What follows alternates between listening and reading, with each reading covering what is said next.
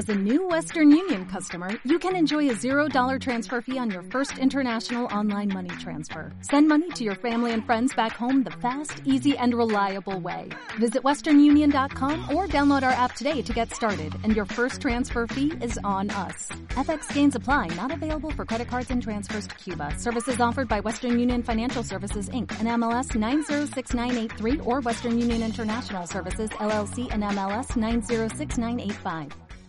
One, two, one, two, three.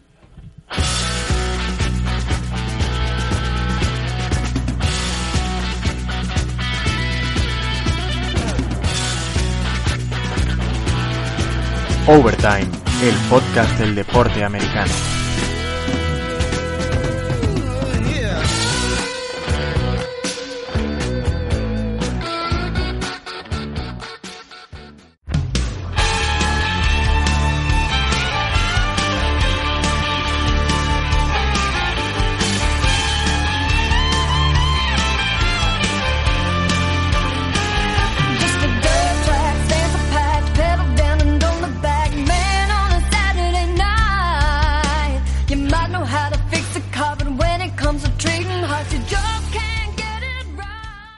Buenas, bienvenidos a la sección de, de, eh, motor de Overtime. Yo soy Héctor Castresana y está conmigo Sergio Bardero. Hola, ¿qué tal? Eh, y sin más vamos a, a- a darle caña a la actualidad del motor porque bueno, esta semana viene, viene bastante cargada, aunque en principio no, no ha habido carreras. Pero bueno, eh, eso, empezamos con, en este caso vamos a empezar con la IndyCar, ya que la actualidad manda. Y, eh, y con la noticia, yo creo, de- del año de la IndyCar, por lo menos en, en cuanto a repercusión en este país, que es la- el anuncio de, de Fernando Alonso que va a correr las 500 millas de Indianápolis este año que se lo agradecemos mucho que, que, lo, que lo anunciara un, día después de, de nuestro último programa y que no lo pudiéramos meter en el anterior. Eh, la primera pregunta, Sergio, yo creo que es la más obvia, que, que es verdaderamente qué se pretende. O sea, ¿es una maniobra comercial? ¿Es un Alonso que, que verdaderamente está interesado en ello? de- en, en tener posibilidades de competir? No sé. A ¿Qué ver. opinas de todo esto? Lo, lo primero es que, que, bueno, todos sabemos cómo está McLaren en Fórmula 1, que da pena. Sí. Y Alonso, todos sabemos que no es un piloto que aguante mucho estar dando pena cuando realmente debe estar luchando por el campeonato. Sí.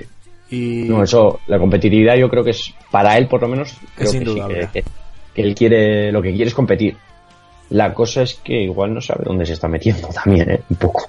bueno, ver, mm, vamos No sé, no, no- no sé si lo sabe, to- veremos, ¿eh? O sea, quién sabe, luego... Vale. En teoría el año que viene es el último año que tiene de contrato en McLaren y lo que vamos, yo lo que creo es que que McLaren quiere quiere tenerlo contento ya que ya que por lo menos ahora mismo eh, gracias a que Honda no está rindiendo eh, pues han hecho esto porque Sí. como siempre en la, en la, en la Indy 500 siempre hay siempre suele haber algún piloto o de NASCAR o de alguna otra disciplina normalmente de NASCAR Sí, suelen... ah, Creo que el año pasado hace dos, Tony corrió. Eh, de hecho, luego... luego vari- varios lo han hecho sí, sí. varios. eh, encima encima es, es complicado porque... Porque si quieren seguir corriendo a la NASCAR, de hecho, esa, el- en la misma semana No, siempre el suele mismo- coincidir el con la mismo Coca-Cola día. 600, que es una carrera muy importante de la NASCAR. Coinc- coincide el mismo día y ya te digo estos dos corren corren cogen un avión y se van a correr la de NASCAR Sí, hacen, igual. hacen las, las- los entrenamientos como pueden, eh, de- que, que son de dos semanas en, en Indianápolis. Y, y luego eso, intenta compaginarlo eso con la NASCAR, que es complicado porque se corre todas las semanas también. corrió Fórmula 1 en McLaren y creo que ganó algún mundial. Y como el señor Andretti tiene un equipo eh, y además da casualidad que también es motorizado por pues ahí tenemos el apaño. Sí, por eso. Que, que yo creo que, que es muy importante la, la maniobra comercial. Y creo que incluso más la competitiva.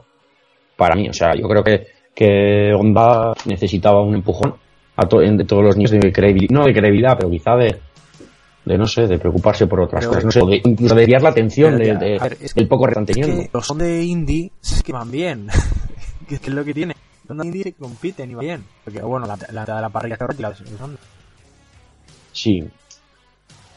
El problema es eso, que, que quizá no va a la escudería que, que ahora está más, más bollante. Y aquí, bueno, como comentamos en, en Beach, eh, todos los, todos los escudería, escudería Andretti no acabaron la carrera, ninguno de ellos. ¿no? Bueno, y en, pero en teoría O sea que- va a correr y todos por problemas mecánicos. pasado la, la carrera, eso sí. Sí, hombre, es que pero el año pasado también hay que ponerlo muy entrecomillado porque porque el año pasado eh, Alexander Rossi ganó de una manera, no, no inmerecidamente, pero aprovechándose de una estrategia, que todo cuenta lógicamente, pero que, pero que lo ganó de aquella manera. No, no ganó de una manera Pero- solvente, vamos a decir, ¿quién de una manera de, Lo- de- importante, de lo importante es el que acaba, el que acaba Sí. primero al final, ¿verdad? No, lógicamente, Pues pero a ver, tú- tú- pero, pero tú si quieres verdaderamente competir necesitas saber un coche que, que, que te vaya a dar garantías. Eh, Yo creo que es, que es eso por parte de Alonso y pues ya me voy a la piscina, me tiro a la piscina total, sí para lo que tengo aquí. Y Alo- Alonso ha dicho muchas veces que, bueno, que, que siempre que tiene sesiones de caer de correr y si ya la gana, pues, pues más todavía. Eh, Indy 500, Naco que ido y, y Le Mans. Sí, sí, de momento tiene una. Eh, yo personalmente creo que, que lo de la, la Indy, en mi opinión, si verdaderamente me interesa, yo creo que tiene que correr el campeonato entero. Y para eso yo creo que tiene tiempo. Muchos, muchos, o sea, o algunos corredores quizá que, que, que van entrando en años ya, eh, han, han- o como le pasó a Sato, pues después de estar en la etapa de la Fórmula 1, pues ir allí o lo que sea. Entonces, ya que se ha acabado la etapa de la Fórmula 1 y la Indy, hacer el campeonato Pero entero, y yo, yo- creo que así tendría más yo es que no posibilidades de un día poder no por la Indy 500. Y no locurón y sin conoche meter. posible que acabe la, en la Indy un entero porque sigue teniendo, sigue siendo el que más cobra. Ya, hombre, pero en bueno, digo, no no, eh, no, ya, ya, sí, pero que, pero que en un futuro, digo, no ahora, con el contrato. Te estoy hablando de años, No lo quizá. sé. Podría hacerlo perfectamente la Aventura de las Américas y con garantías. A mí me parece una temeridad meterte a, a correr la Indy 500 sin conocer el coche. Mira, Eh, el, el índice de fracasos eh, ha sido muy alto entre corredores de Fórmula 1 que han ido allí a, a correr Indy. Y la técnica triple corona la ha conseguido alguien que, que, que de hecho no sé si en esa época pero estaría, pero que hubo una época que, que la Indy 500 era parte del- de la Fórmula 1, vamos a decir. sí, bueno, Era que sí, parte sí del corrí- circo. no, no es que corrieran Y- todo, bueno, que si corrías y, y, hacía- y, y entraba dentro de lo que puntuaba la Fórmula 1, te contaba como una carrera más. Sí, por eso. O sea que es- está un poco más.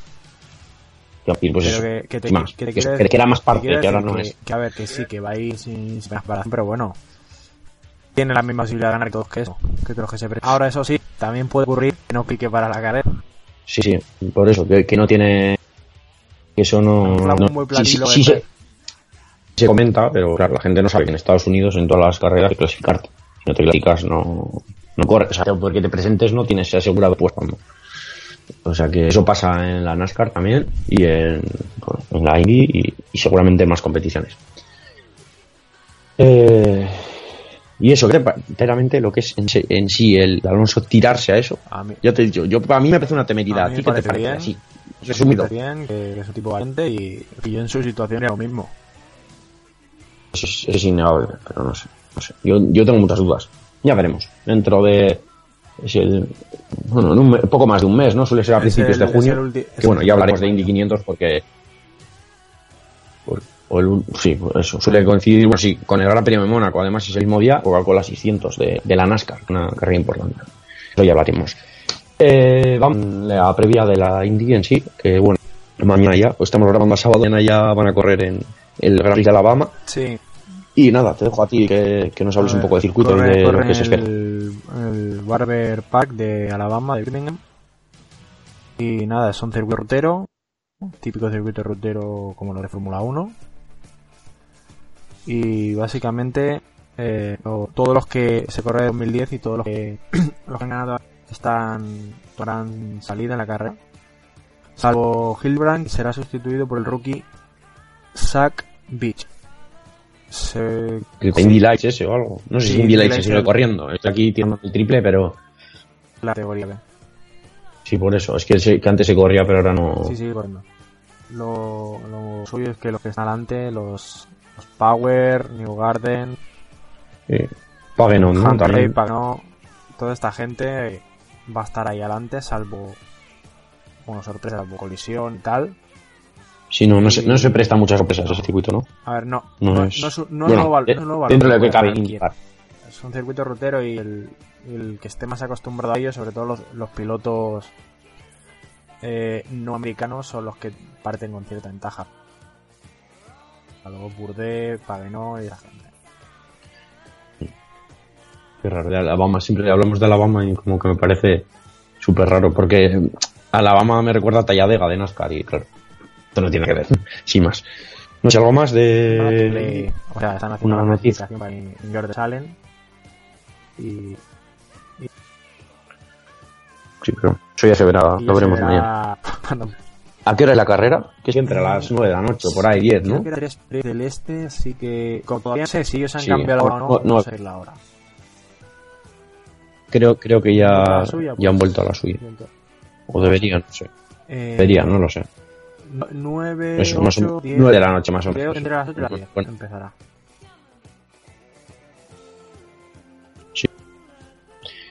Y bueno, eh, vamos con, con NASCAR.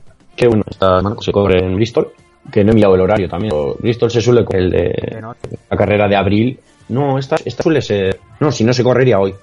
Si Ah, fuese claro. de noche. Eh, suele correr más o menos a 6 de la tarde, 7 de la tarde. Suele ser pronto. Porque es, eh, es el este. Y en el este corren a una, yo que sé, o a las, o a las 12 del mediodía. Y aquí, pues eso, son las 6 de la tarde. Suele correr bastante pronto. Es un circuito de media milla de 100 de 500 vueltas, 250 millas, sin más. Es, una carrera corta, pero, pero intensa. Eh, tiene curvas muy peraltadas, creo que es el, mayor perate que, hay en NASCAR, ya que es un muy pequeño, pero las curvas son prá- prácticamente paredes.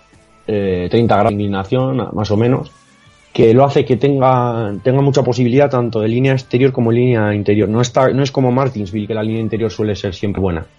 Eh, entonces, esto fomenta mucho los adelantos y esos días y, y que mueva mucho la carrera. Y eso también que haya- hace que haya un ¿no? que es un poco lo que casi todos los años, casi todos los años hay puñetos en el, en el, en el pit lane. Eh, hay que decir que la superficie es de cemento y fue el primer circuito que tuvo la superficie de, de cemento en toda la NASCAR. Al Todo el circuito es de cemento, dices. y sí, sí, es entero de cemento.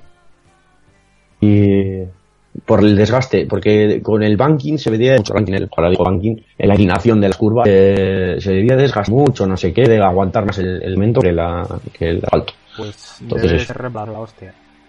Eh, no lo sé, no lo sé, pero es la hostia. Yo, a mí, me- a mí me, me encanta Bristol porque, por eso, por, por la cantidad de adelantamientos, la posibilidad de hay de, de, de eso. Eh, vale. Eh, bueno, y acabamos ya rápido, tengo muchas cosas aquí a ver. Eh, el circuito que tiene dos calles de pits, tiene una recta, como es muy pequeño, no, no, no da recta, entonces, eh, las zonas.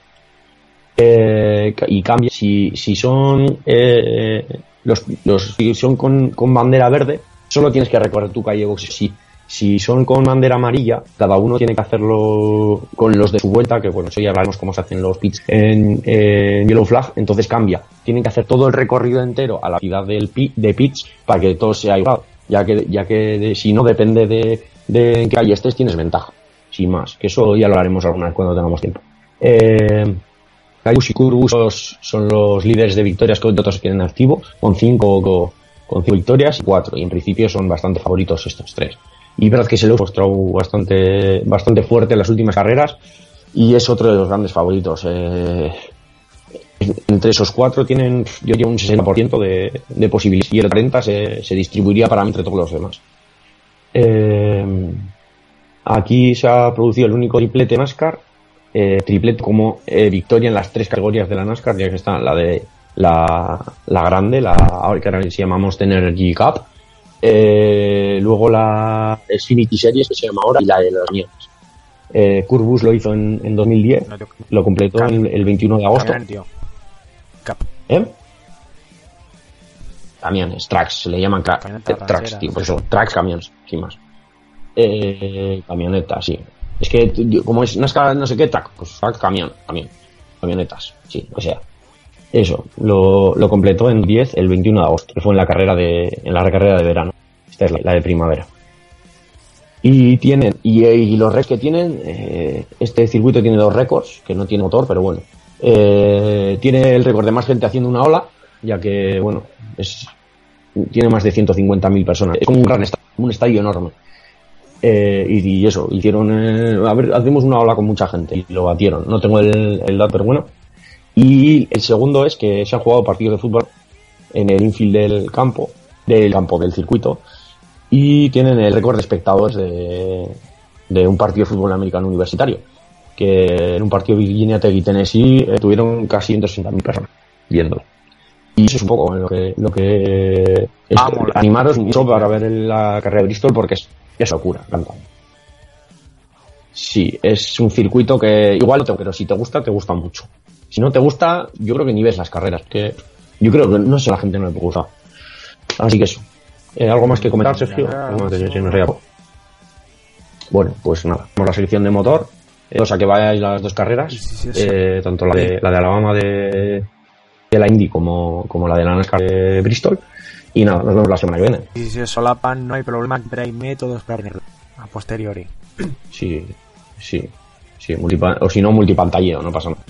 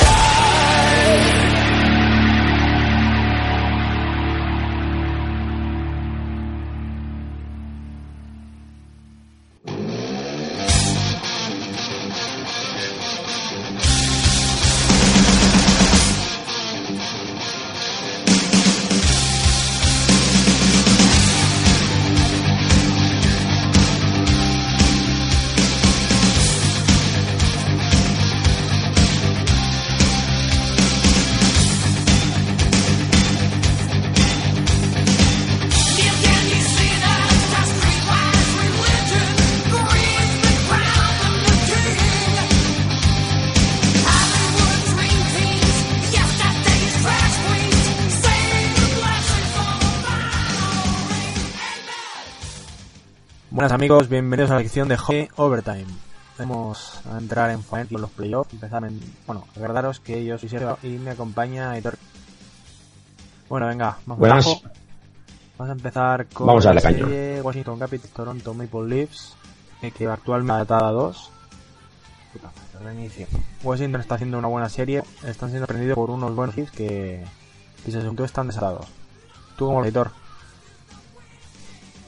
Sí. Joder, lo veo muy mal. Para los dos. O sea, me refiero, bueno, para Toronto menos, porque yo qué sé, se lo están, se lo están encontrando todo, ¿no?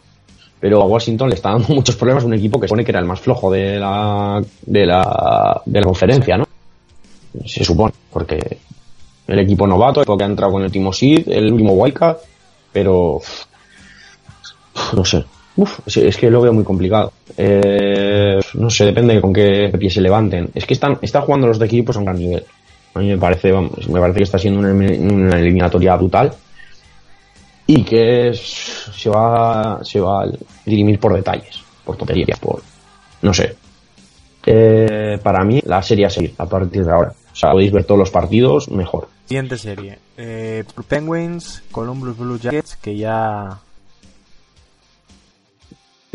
Columbus ha peleado como ha podido, eh, pero Pittsburgh es intratables. O sea, yo, yo creo que, era lo esperado. Para mí, por lo menos, era lo esperado. Había gente que, no creía que Pittsburgh, sobre todo con la lesión de Letan, que iban a perder, pero nada, están. No solo Crosby, es que todos están. Eh, Bonino está. Eh, eh, Kessler está. Están, está marcando tres goles a Bros. A. O sea, peleando, pero es que no pueden, no pueden porque, porque es que se están enfrentando para mí al equipo ahora mismo que está más en forma. No, es que no, no hay manera. O sea, que para casa porque, porque no, no puede ser. Pues Pittsburgh nada, sigue para adelante y a ver, A ver qué le depara el futuro. se enfrenta a, a Ottawa. Le tocará... Le tocará o... No, o los Capitals o los Wa- Washington o sí, sí, Washington o Toronto, que vaya putada. Siguiente serie. Eh, Montreal Canadiens y Sí. New York Rangers, que van actualmente 2-3. A favor de Nueva York. Los tres, Yo este sí, joder.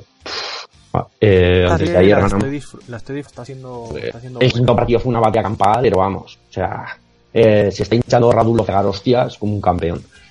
Eh, aparte de que está jugando que cagas, ¿eh? No, Radulo Sí, sí, lo decían, el, lo decían el otro día los comentarios. El experimento de traerlo de la KHL este año, que está en una gran serie, pero para mí el mejor de, de Montreal está siendo Radulo. Está siendo un espectáculo. ha pasado Estamos- hacer de ser el, el faro del CSK a, ser prácticamente el faro de Montreal.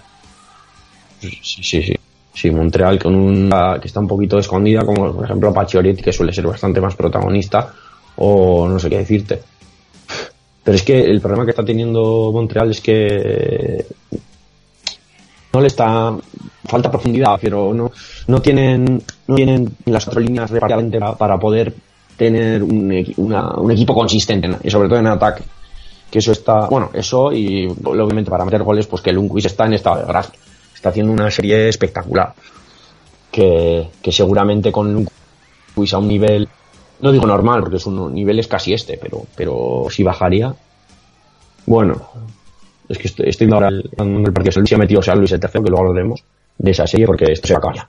Vale, eh, acabando con esto. eh, New York, eh, creo que están siendo superiores. Eh, mucho daño el, el Game 2 que, que remontaron un 2-1, si no me equivoco. Le metieron el segundo a 13 segundos del final y luego en la prórroga ganó, ganó Montreal. Y eso perjudicó mucho, pero para mí están siendo superiores y quitando, quitando eso, al final se han, se han llevado más o menos el partido. O sea, ese partido dominaron, el primero fue el de, el de la primera, el, el buen primer partido, pero de Montreal o lo demás, yo creo que ha dominado eh, lo, una batalla campal en Montreal.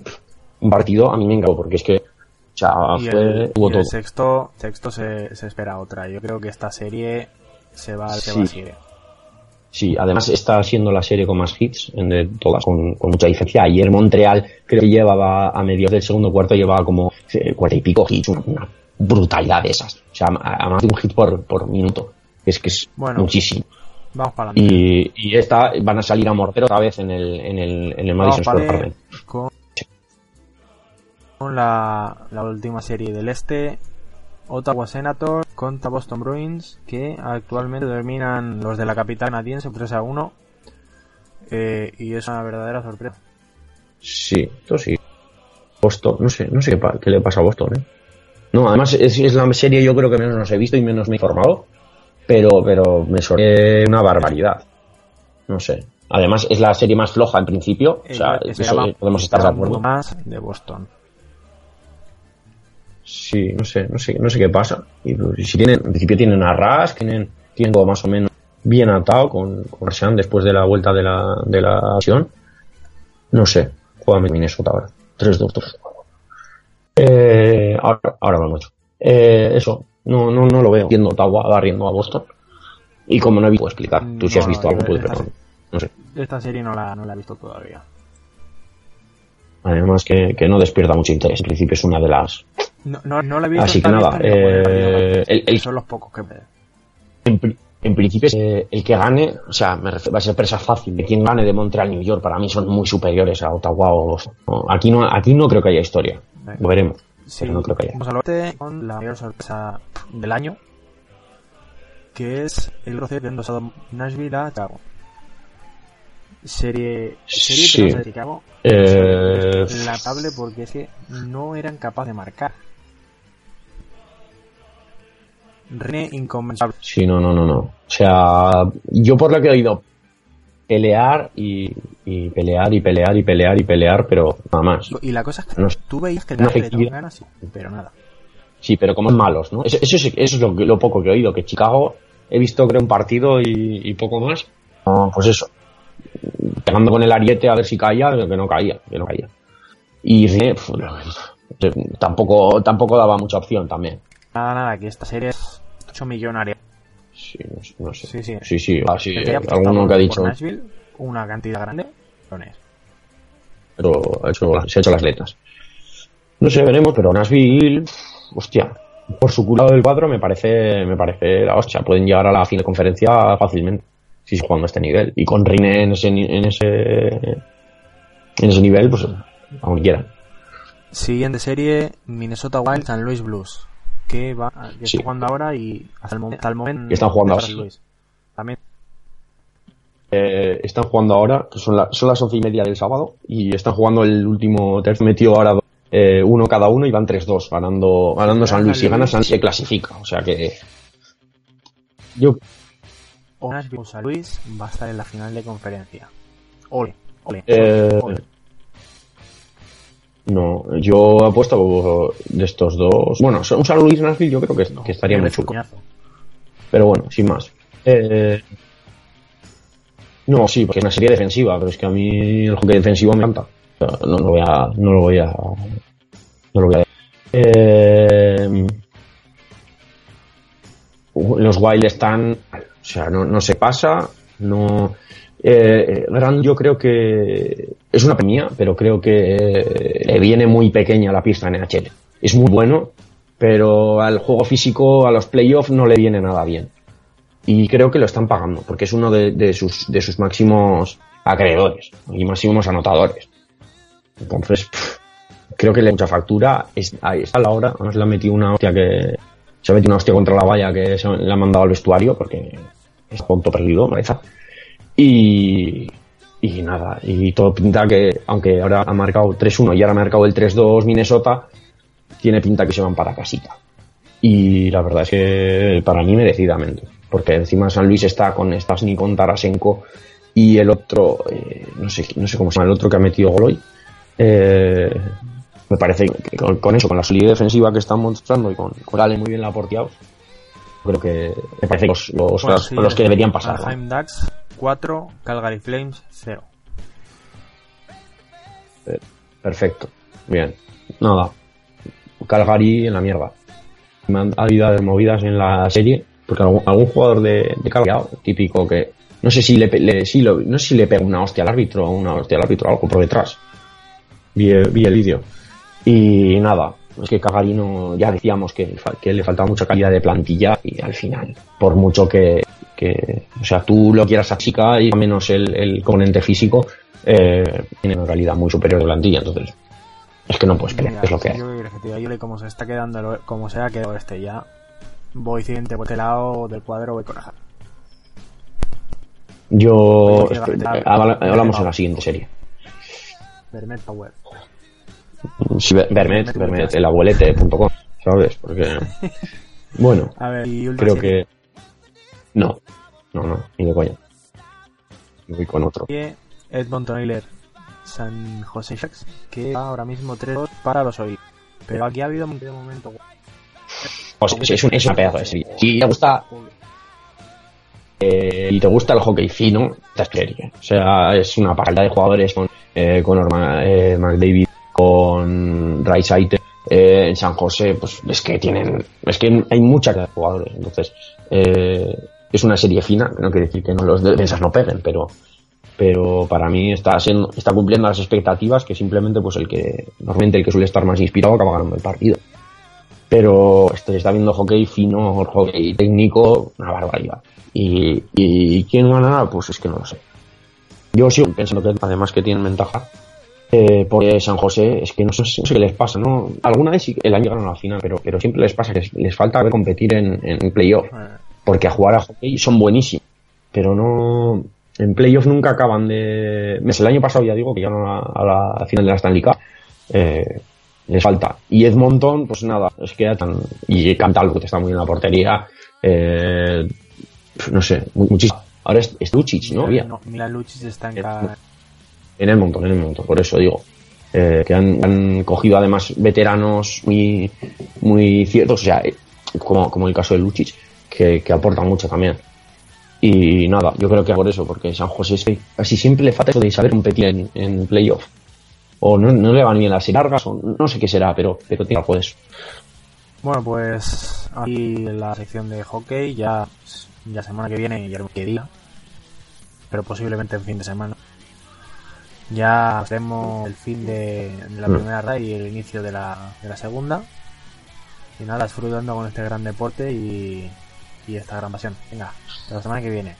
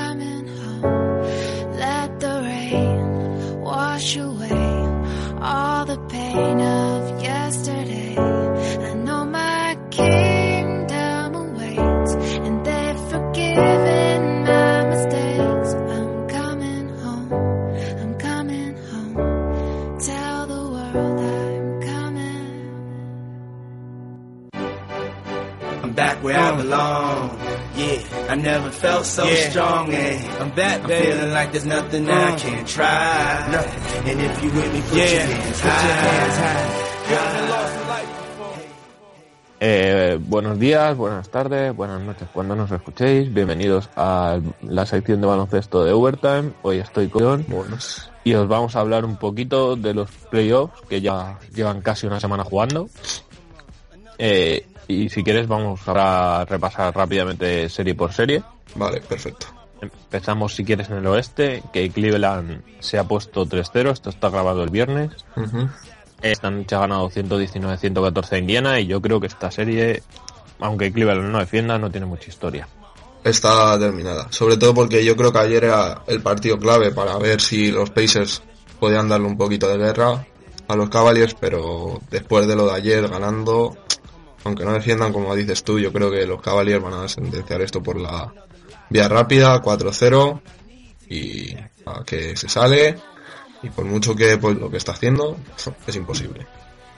Yo creo. Además, sí, no, es, es que además parece que si quieren defender a dos en dos minutos defienden y, y es eso. Yo creo que, a ver, van a tener más problemas cuando esté un equipo más serio, porque no sé si van a poder coger el, el de defender más de tres posesiones seguidas. Pero vamos, yo creo que esto es una serie que, que está acabada. Si quieres, pasamos, hablamos de siguiente, que es jugando esta noche también tonto Milwaukee. Milwaukee se ha puesto 2-1 y le ha pegado una pala a Toronto grandísima. Y yo creo que esto es, por ahora, sor- mayor sorpresa que la de Boston Chicago por, por la forma en la que se está haciendo. A lo mejor sí, o sea, por porque la... nadie esperaba que el, el- Dale. o sea, porque la de Toronto, de esto sí que ya las mezclamos un poquito. O sea, todo el mundo sabía que el problema de Boston iba a ser el rebote y Mm. ahí es donde les está crujiendo, les está crujiendo Chicago y no tiene solución. Pero lo de Toronto, Claro, de Toronto yo creo que es... A ver, queda mucha serie, porque yo creo que Toronto va, va a acabar ganando la serie, pero no pueden perder de 27 puntos contra Milwaukee y es anotar más de 20 puntos en solo un cuarto. Eso para empezar. Eh, yo creo que van a sufrir mucho. Toronto, bueno, como están sufriendo, han sufrido siempre los últimos años contra equipos flojos. Y van a acabar pasando. Luego Dios dirá. Pero sí, lo de Boston es más sorprendente porque van perdiendo 2-0 y porque no tienen solución. Porque no tienen solución. Mientras que Toronto tienen un día malo y tiene muchas soluciones. Ya sea Kylori, Demar de Rosa, no o el mismo Ibaka te pueden solucionar un partido.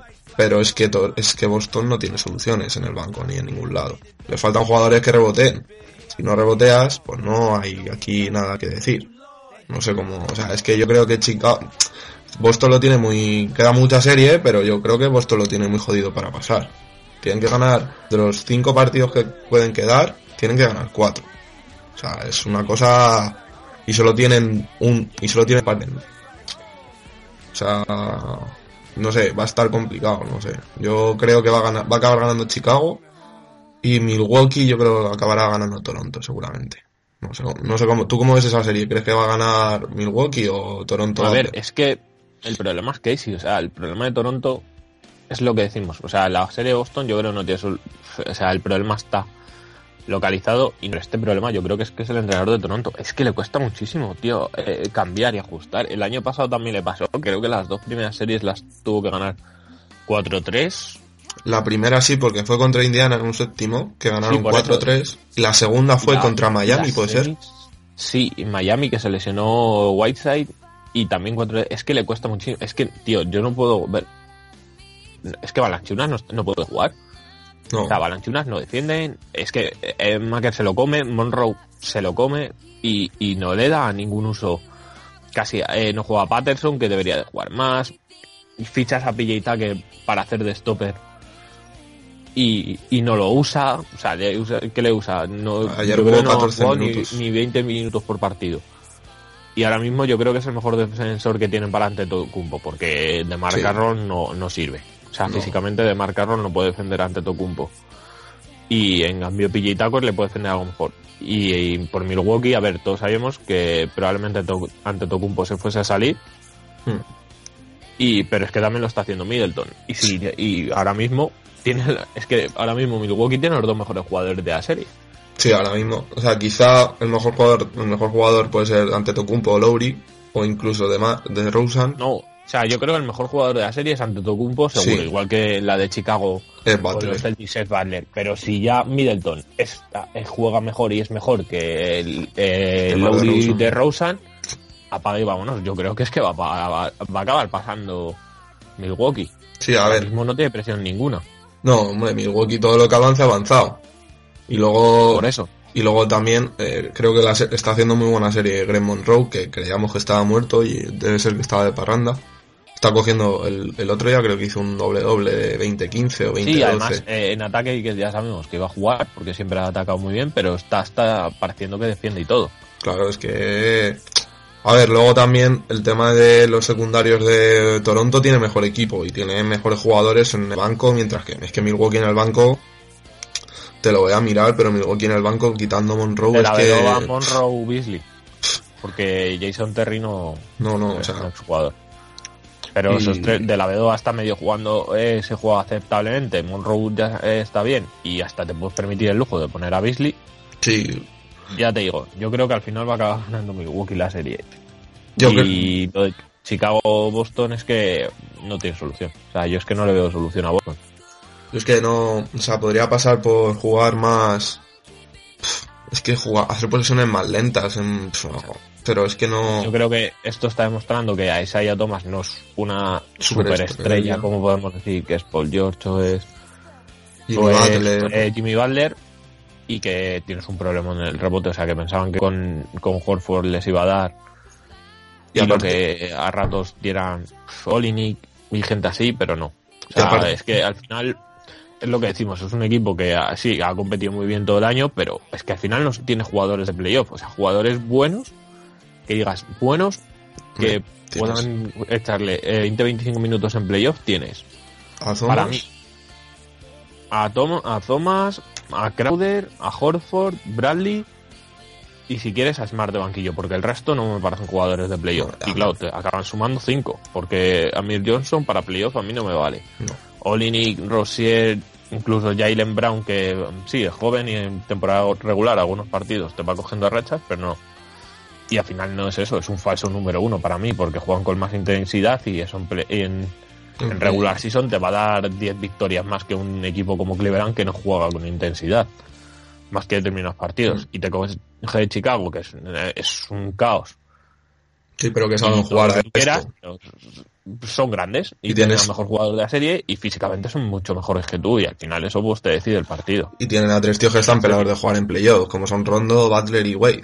O sea, Claro, al final parece que están jugando como a principio de año, sí que han vuelto a la misma página todos, los problemas estos de vestuarios, se han quedado allí. Mirotic ha mejorado un poco, Aparte de eso, yo no sé cómo lo ves tú, pero yo creo que hay una falta de... ah, O sea, tienes a Horford, ¿no? Horford ha, ha demostrado toda su carrera que puede hacer casi de todo. Puede postear, puede jugar tiros de 5 o 6 metros, puede irse al triple. Tío, ¿por qué no le das un balón al poste a, Ron- a Horford? Inténtalo. No sé, rompe un poco la dinámica. Es que el- el- los ataques de los Celtics son casi todos. eh, vamos a pasar por fuera de la, bom- de la bombilla y a ver qué nos sale. Es que no tiene ningún sentido. Creo que Horford podría, no sé, dar un balón interior a Horford. Por probar, a lo mejor cambias un poco la serie, pero no sé. Yo creo que ahí Stevens se está equivocando, pero mm, no lo veo, no veo, no veo cómo pueden Sí, darle la vuelta a esto. es que es eso, y si se la dan Washington y si quieres ya pasamos a la última serie les va a pasar por encima porque estamos en, lo mismo. Sí. O sea, el partido, los dos partidos de Wall es para quitarse el sombrero. O sea, lo de Wall, si no es el mejor base puro de la liga, poco le falta. O sea, para mí debería, vamos, es un base que es espectacular. No va a estar en el mejor quinteto del año porque Westbrook y Harden han hecho cosas de locura, pero Wall es un jugadorazo de los pies a la cabeza. Y este año lo ha demostrado. Y hay que darle lo suyo a Washington. Creo que Atlanta puede alargar la serie, porque creo que puede llegar al sexto, o al séptimo yo creo que no, pero puede... Los partidos que está demostrando Atlanta son de equipo duro, de equipo que es difícil de ganar. Los dos partidos que les han ganado no han sido por más de 10 puntos. O sea, han Sí, no, sufrido sí, para lo- ganarla. me equivoco, pero yo creo que es eso. O sea, yo creo que le van a durar, van a ganar un partido en Atlanta y en el quinto en Washington cuando vuelvan se decide esto. Sí. Porque es un equipo muy superior. Mm, puede ser. Yo. 5 o 6 partidos. Entonces, para ti, pasan los Cavaliers, ¿no? Cavaliers, Bucks, Bulls. Esa es la que veo más. Es que veo más fácil casi que pasen Bucks que, que pasen Bulls. Y, y, Washington. Washington. Ah, yo creo que va a pasar en vez de Milwaukee Toronto. Lo demás, igual que tú. No veo. No veo a Boston remontando. No veo a Atlanta ganándole todos los partidos. Y el único equipo que veo con capacidad de remontar es Toronto. Lo demás, creo que ya no Ya, son. va a depender de Casey. Sí. Y ya nos demostró el año pasado Casey que es muy cabezón. Y Sí. el año pasado le salió dos veces bien. O sea, el- Y espérate, a lo mejor este año ya no. Que Es- el año pasado al final no tenían un jugador enfrente del nivel de Antetokounmpo. es- este, el- lo que está claro es que el cuarto partido es el clave de esta serie. O sea, si no gana Toronto el cuarto partido, esta serie está acabada. Y si quieres vamos pasando ya, pasamos al oeste. Vamos a la serie que yo creo que ya está más fácil, que va Sí. a ser la de la de Golden State contra Portland, que el primer partido para mí es el mejor que hemos visto este año, que McCollum Y y Lillard. Lillard hicieron la machada, se fueron a 48 puntos en el descanso, creo que fueron y acabaron Sí. cerca de 90. Y pero acabó ganando Golden State y ya en el segundo, sin Durán, les ganaron de 30. Y yo Sí. creo que, que sí, que Portland probablemente rasque uno a lo mejor eh, uno, el tercero o el cuarto. casa. Incluso puede que los dos, pero que esta serie no, no, lle- no llega más allá del sexto. No, además, eh, el segundo partido, tras el, o sea, tú haces, eres un equipo inferior, tus dos mejores jugadores hacen un partidazo. Eh, anotan de los 109 puntos que anotaron en el primer partido los Blazers, son, son 75 de los dos, de McCollum y de Lillard. Y si tus dos mejores jugadores hacen eso, no eres capaz de ganar el partido, porque decirlo, porque ellos son muy superiores. Y Green hizo un partidazo en el primer partido espectacular, pero son mejores y va a estar muy es imposible que gane Portland. Yo creo que les van a arrebatar un partido, quizá el tercero o el cuarto, pero Golden State es muy superior, o sea, es el candidato a ganar el anillo y además es que están jugando bien. Green está jugando como el año pasado, es muy difícil y esa serie está sentenciada. Pero el segundo partido después de la machada del primero es inevitable. O sea, tienes que salir desmotivado al, al parque después de lo del primer partido. Y si quieres pasamos a la otra serie que parecía más clara, que era la de San Antonio en Memphis, pero que Ujú. Memphis ha ganado esta noche 2-1, Sí, de 20 puntos al final. 10 10. Y, pero pero 10 yo creo que ha sido. Esta serie va a acabar igual, va a acabar 4-1, que esto ha sido el partido que Memphis iba a ganar por orgullo, porque es verdad que es un equipo muy limitado, pero que, a ver, que a entrega y cojones, por así decirlo, no les va a ganar mucha gente. No, eso está claro. Es que además es un equipo muy bien construido, llevan muchos años jugando juntos, muy veteranos, y es eso, en San Antonio, eh, Única en el, primer, en el segundo partido, Cisdale salió quejándose del tema de los tiros libres con Kawhi Leonard y todo esto, pero al final ah, esta noche han ganado, pero yo creo que esto es de San Antonio. Sí, esto es San Antonio es mucho San Antonio. Si fuera otro equipo como si fuera otro equipo que no estuviera tan pelado como San Antonio, San Antonio es mucho San Antonio. Los los cojones. eh, Sí. dé una vuelta al equipo. Y a ver, yo creo que, por ejemplo, San Antonio luego en semis se la va a pegar con el que pase de, de Oklahoma a Houston, pero esta serie, Memphis que además juega a su ritmo, porque a San Antonio si le quieres ganar a este equipo tienes que sacarles de ese ritmo, pero Memphis no puede, pues juega incluso más lento. Sí. Y a eso a Popovich es muy difícil ganarle. No, eso no, llamarse una serie no, no puede ganarle. No, yo, yo creo que San Antonio va a llegar a la final de conferencia. O sea, yo tengo muy, muy claro. Pero ya veremos, es todo muy largo. Eh, Memphis está. Hay que ir pensando en que el proyecto de Memphis puede estar acabado. Sí, sí, yo creo que es un proyecto que ya lleva un par de años, que son jugadores muy veteranos y no van a ir a mejor, no van a mejorar. Entonces, deberían de ir pensando en si quieren construir, reconstruir. Es que es- esto, o sea, esto de llegar todos los años a playoff está muy bien, pero yo firmo llegar una vez cada 20 años y ese año ganar el anillo, que estar 20 años seguidos en playoff sin ganar ningún anillo. Sí, lo que le pasó a Utah. Sí, entonces pues ya veremos. Esto, esto es, o sea, lo que hay. No creo que el proyecto yo creo que está acabado, pero bueno, van a intentar lucharlo, van a intentar pelearlo, pero San Antonio es el mejor equipo. O sea, eso no hay dudas. Y si quieres pasamos a las dos series que yo creo que tienen más chicha, que por un lado tenemos el Houston-Oklahoma, que es verdad que Houston va 2-0, pero yo todavía no, no doy por muerto a Oklahoma y a Westbrook, que en el segundo partido volvió a hacer la animalada. 50 puntos. 51 puntos, tre- 10 rebotes, 13 asistencias Es una burrada. y 4 robos. Y la gente le criticó porque creo que al final hizo uno de o dos de 8 en tiros de campo al, al final del partido, que perdieron de 4. Sí, la diciendo que ha sido su culpa el. Que es, Su- una- es, que, es, que, es, es que es lamentable que le- la gente todavía le eche la culpa de esto a Westbrook. Es su, o sea, el porcentaje de tiros de 17-43. Eh, Westbrook. pff. Yo creo el titular de esta serie podría ser que uno contra cinco no pueden, no pueden ganar una serie. Que sí, porque es que sí, porque a ver, que decimos, uy, es que el porcentaje de Westbrook es malísimo.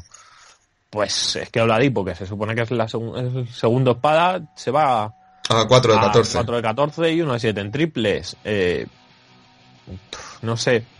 El resto es que si fallan o no toman tiros, ¿qué, qué va a hacer? Es que, es, que, es que al final está el solo. Sí, es, lo que decimos, es uno contra cinco. Ganarán, yo creo que esta serie la va a ganar Houston, 4-1, 4-2. Yo creo que ganarán el tercer partido, lo gana Oklahoma por los cojones de Westbrook, pero es que no pueden, tío, no tienen, no tienen jugadores. Es que Westbrook es muy bueno, pero es que no pueden, es que es imposible con encima Houston que juega muy bien al baloncesto, juega muy bien a esto y no, no, no se, no. Pues, O sea, yo creo que va a depender. Si consiguen llevarse los dos partidos de casa, que va a estar difícil, yo creo que la, la serie se la puede llevar Oklahoma porque es eso. Yo creo que a la larga ellos tienen la ventaja de que físicamente son, Pues, son animales. El primer partido verdad que perdieron en la batalla por el rebote, que nadie se lo esperaba, pero en este ya, ya consiguieron 17 en ataque y sacaron 10-12 rebotes a, a Houston, no me acuerdo cuántos fueron. Sí, 11 y pero y si pueden irse pueden alargar la serie, yo creo que se la pueden llevar, pero pero tienen que ganar los dos, tienen que ganar Sí, los dos. tienen que ganar, o sea, es que tienen que ganar los dos. Si no ganan los dos partidos de casa, es tienen que es que tiene Oladipo tiene que hacer algo más. Yo creo que Abrines debería de jugar un poco más que Singler o Sí. Kingston, o sea, poner de segundo base a, a Oladipo. sí, no, la Dipo tiene que jugar de segundo base para mí. No, aquí no hay más. Yo O sea, no creo. es ¿no? bueno, pero es la solución. No es. Yo le sacaría desde el banco. Pondría a Matt Dermo de titular. Eh, Robertson todo el, Abrines de falso titular. Robertson de todo el partido con Harden. Claro, Y- Robertson es que yo creo que debería de jugar los minutos que juegue Harden. Siempre. Harden al banquillo, él al banquillo. Sí. O sea que yo creo que es lo que están haciendo, ¿no? Pero eso tiene que seguir porque si el mejor defensor que tiene es que Robertson no es capaz, pues O sea, que, que Robertson te seque a Harden sí. y que te en el partido como están haciendo Anderson y Gordon. Y Anderson. Eso O sea, si lo tienen que ganar, que te, que te van a meter, que te vas a perder porque cada uno se ha ido a 20 puntos y te han metido entre los tres el 45% de los triples. Pues oye, le das la mano y te vas a casa, pero, pero intentar que sean ellos tres los que te ganen el partido. El último día es verdad, Harden te metió eh, 35 Sí. puntos, Sí. pero Gordon te metió 22 y Williams 21. Pues que hagan lo mismo, que Harden en vez de meterte 35 te tenga que meter 15, 18 y te tenga que meter 20 de Anderson. Eso es lo que yo creo que tiene que intentar Oklahoma. Sí, es la, es la última. El tema del rebote, defender fuerte y que y todo y lo que pueden hacer Steven Adams, que para mí está decepcionándome después de los playoffs que hizo el Sí. año pasado, yo me esperaba bastante más. Doug Gibson, que lo ha fichado pa- para eso, para hacer Para para casi lo que hace Adams Hmm. Y lo que te pueda da- eh, dar del, pa- eh, del banquillo Jeremy Grant. No les queda otra. Y luego tirar de las velocidades de Westbrook que está acertado al final del partido. Ayer, ayer ¿cuántos minutos jugó? Antes de ayer ¿cuántos minutos jugó? 7, o sea 41. Pff, Tiene que estar un poco más descansado al final del partido, pero es que si no... A lo mejor no es ya no es los minutos que juegue, pero sí que no tenga que tomar tantísimos tiros. Mm. Porque ya decimos, o sea, que sí, que él toma de por sí muchos tiros, pero es que muchos los toma porque no tira a nadie. Efectivamente. Eso es. Y quieres, pasamos ya Vale. Pasamos La ya última a serie. la última serie. que nos queda, eh, que parece que va a estar más igualada, que es el Clippers Utah, Utah. que es una serie que se ha visto muy condicionada porque en el minuto uno del primer partido Gobert se lesionó, Sí. Que no me extraña para Utah, que ya el año pasado pasó lo mismo que hablamos de a ver si a este equipo no se le lesiona a nadie porque tienen un gran proyecto y primer minuto y zas cae tu mejor jugador este año. Pero aún así ese primer partido lo perdieron por culpa de, yo creo que de dos Rivers. Estoy completamente de acuerdo. Como entrenador, creo que hasta este año se han visto todas las carencias que tiene. que necesito, no necesito dos días enteros para darse cuenta de que cuando no está Gobert tiene que jugar, tiene que jugar por dentro. Aplauso para dos Rivers. o Dale sea, balones y que tienes a Blake Griffin y a de Andre Jordan. y tienes un base- y tienes un base como Chris Paul, tío, o sea, que es el que mejor hace el pick and roll de la liga. o- Claro, al mejor base de la liga. Que les va a ver, que es que les va a encontrar si tú quieres. Pero vamos, yo creo que. eh, pero ya estaban hablando de que Gobert al principio parecía serio, pero que puede que llegue a jugar el cuarto partido, aunque no se sabe muy bien en qué condiciones. Sí, el tercero parece que no lo va a jugar. Y nada, pues, esperemos Pero- que esta serie yo creo que es la más la más entretenida a lo mejor, no, pero la más igualada entre los dos equipos yo creo que sí. Y yo creo que esta serie todo el mundo sigue viendo a Clippers, pero yo creo que. Yo gana, yo creo que gana Utah, Si ¿eh? esta noche, si esta noche gana Utah, esta serie es de Utah. Yo creo que también. pone 2-1 y vuelve a Gobert después de esto, esta serie es de Utah. Y yo creo que si gana Clippers, aún así Utah tiene posibilidades según cómo vuelva a Gobert. Sí, luego, o sea, Utah tiene que ganar, de los dos que tiene en casa ahora, tiene que ganar por lo menos uno. Hombre, si gana los dos, es la Si serie. gana suya. uno, Si gana uno, se va a los dos, y luego, sí que es verdad que tiene que robar un partido en Los Ángeles, pero yo creo que lo puede robar perfectamente. pero lo puede robar con Gobert perfectamente. Es que Quinn Snyder ahora mismo es tropecientas mil veces mejor entrenador que, Sí, que Doc Rivers esta Rivers, Rivers ahora mismo. Y para mí, al final, tienen. Es verdad que tienen a Chris Paul, pero en el fondo tiene mejor equipo Utah. Sí, Y Rodney Sí. Hood tiene que acabar despertando. Y es que tiene mejor. O un un día que salga de Rick Favors y sea lo que esperábamos. yo creo que, yo creo que Utah puede ganar la serie, y si tuviera que apostar, apostaría por Utah. Luego ya, pero ahora mismo no, o sea, yo creo que si ajusta bien Snyder, yo creo que pueden ganar perfectamente los Jazz. O sea, si ajusta bien esta baja de Gobert durante para el tercer partido y hoy consiguen quitarle el partido a los Clippers, pueden ganar perfectamente. Veremos a ver. Esto. Bueno, ¿y qué? ¿Cómo lo ves? ¿Quién? Entonces hemos dicho que en el oeste tú dices que pasa quién. Golden State, que yo creo que coincidimos los dos. San Sí. Antonio, que también. Sí. Luego, Yo, eh, pues, voy- Houston, Oklahoma, que yo que lo veo más igualado que tú, que ves más fácil a Houston. Sí. Y en esta serie, que al final yo creo que si nos lo tenemos que jugar, los dos apostamos al final por Utah. Sí, yo si tengo que apostar dinero, mm, apuesto por Yo lo Utah. sigo apostando por Utah. Oye, que luego si apostáis y gana Clipper no me echéis la culpa, ¿eh? ¿Vale, chicos? Bueno. Vamos Y a si cortar. quieres, ya. pues Sí. lo vamos cerrando por aquí. Vale. Por esta semana. Venga, hasta luego, momento.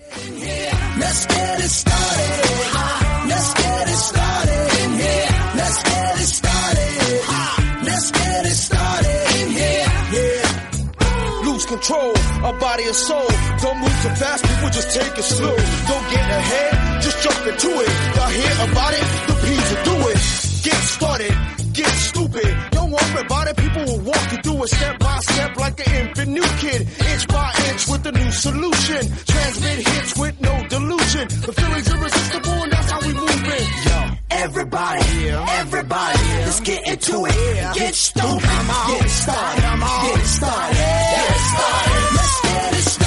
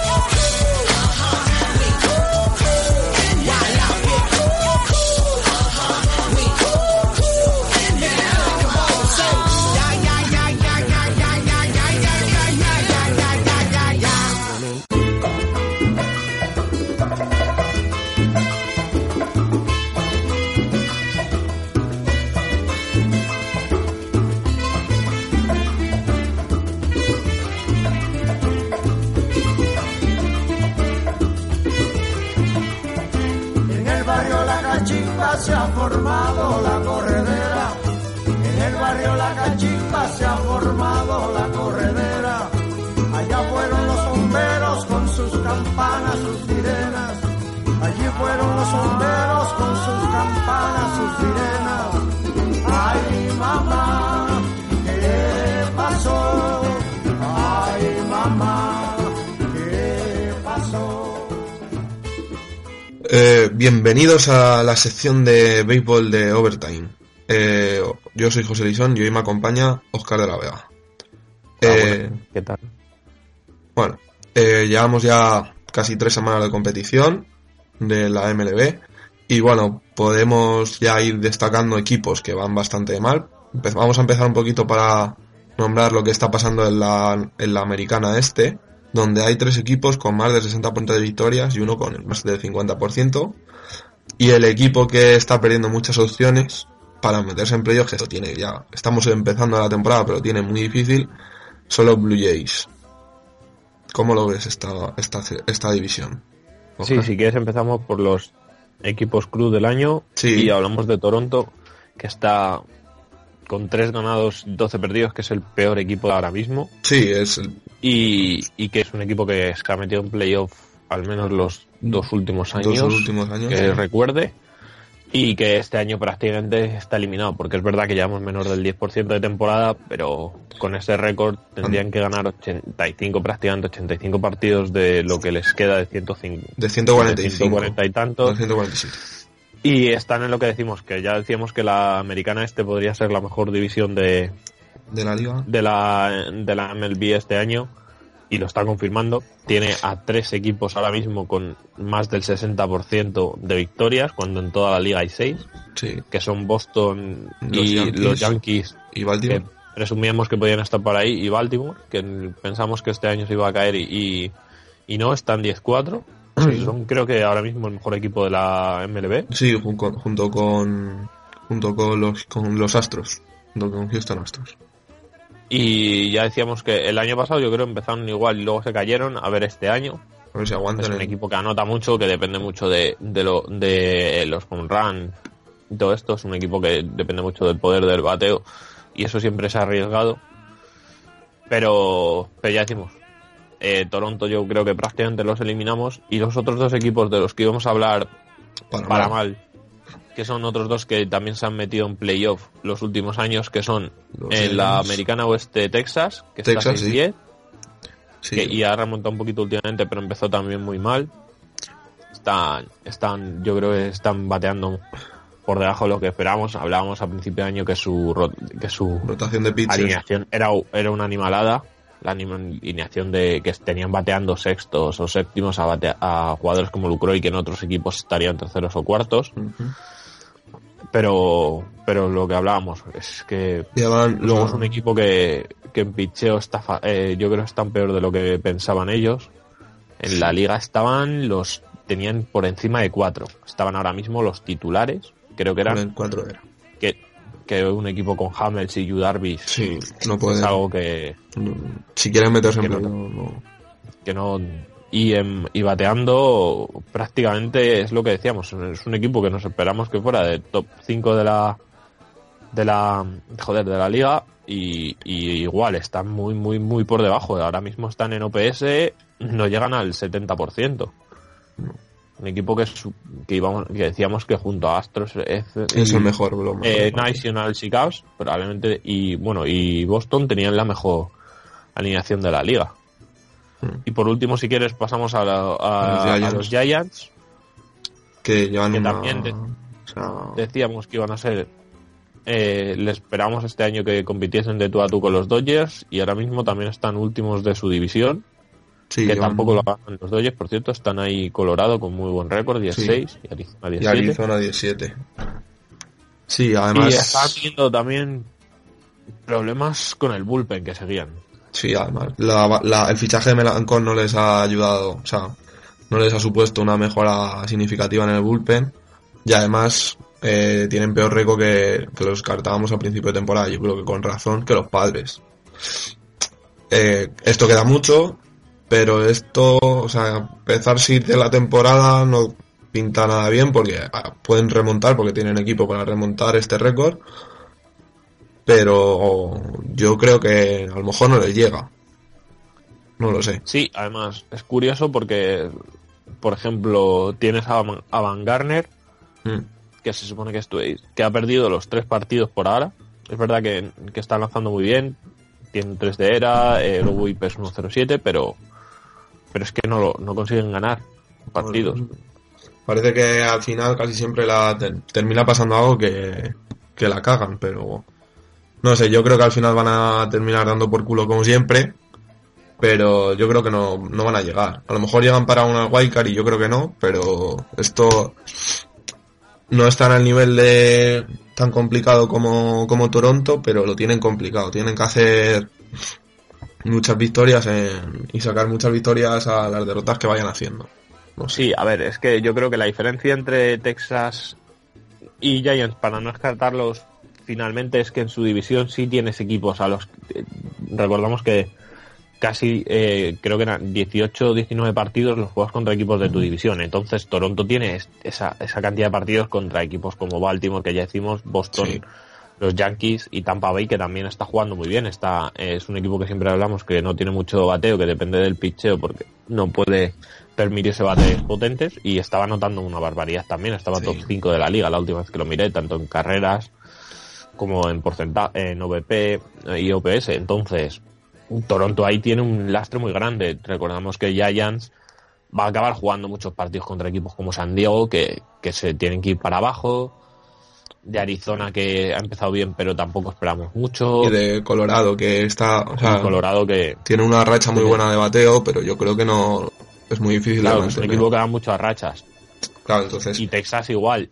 Se supone que está en una división con equipos como los Angels y como los, Los As. Que les puedes ganar muchos partidos a lo largo del año. hmm.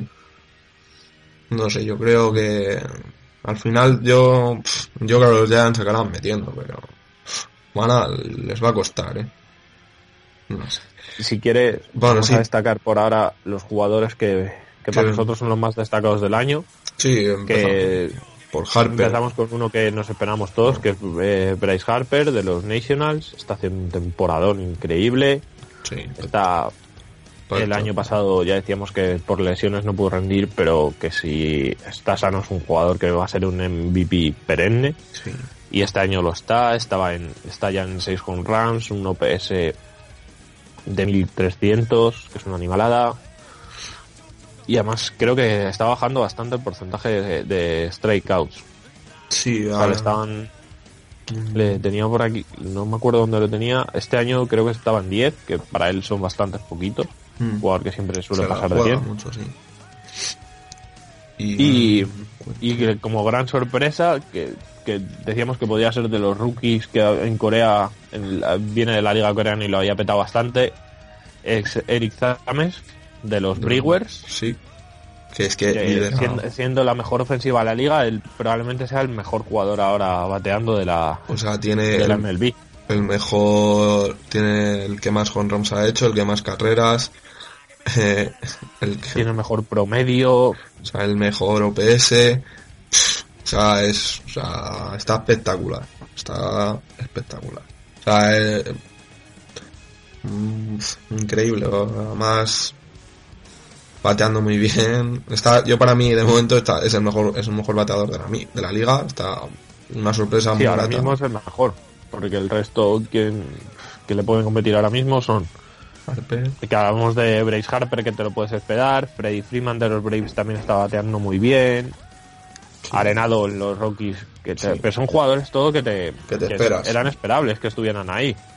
Chris Davis en los seis otro año más está eh, probablemente vaya a pegar más de 40 home runs. Eh, Mike Trout no está entre los mejores, pero, Pero- rozando ya el top 10.